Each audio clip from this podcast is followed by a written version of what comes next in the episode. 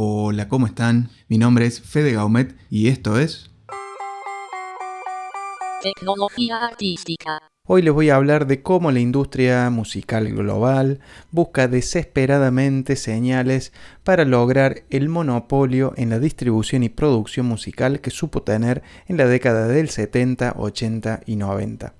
Las universidades de Glasgow y de Oslo han sacado dos investigaciones muy controvertidas en donde sostienen sus conclusiones que los formatos de soporte físico de la música, llámese discos de vinilo, cassette compactos y discos compactos, contaminan muchísimo menos que el formato digital que se distribuye vía virtual por streaming, por ejemplo. Estas conclusiones se basan en estos números.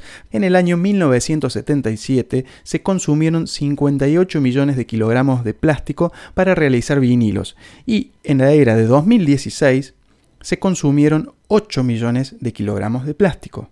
Cabe destacar que en el 2016 no fue para producir vinilos, sino que fue para hacer dispositivos de descarga y de escucha por streaming. Estos dispositivos son, por ejemplo, smartphones pero estas universidades sostienen que la contaminación en la era digital de la música se produce por la producción de gases de invernadero. Tal es así que en el año 1977 se produjeron 140 millones de kilogramos de gases de invernadero y ya en plena era digital 2016 se produjo casi el doble, 350 millones de kilogramos de gases.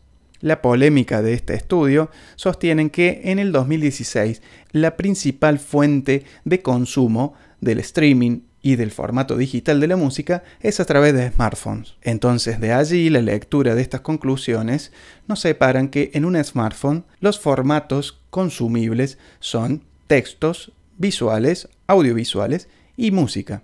Además de que es un dispositivo que nos permite comunicarnos como objetivo principal. De allí es que si analizamos que en la fabricación de un smartphone se consume plástico y otros dispositivos tecnológicos, pero también se pueden reproducir millones y millones de estos formatos.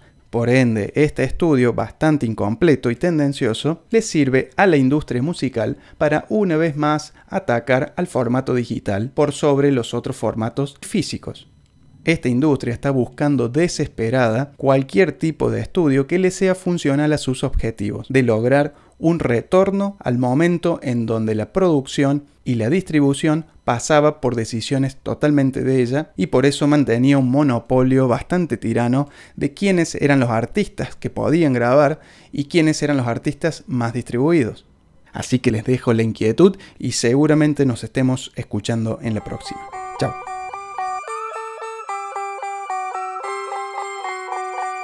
テクノロフィアアーティスティカ。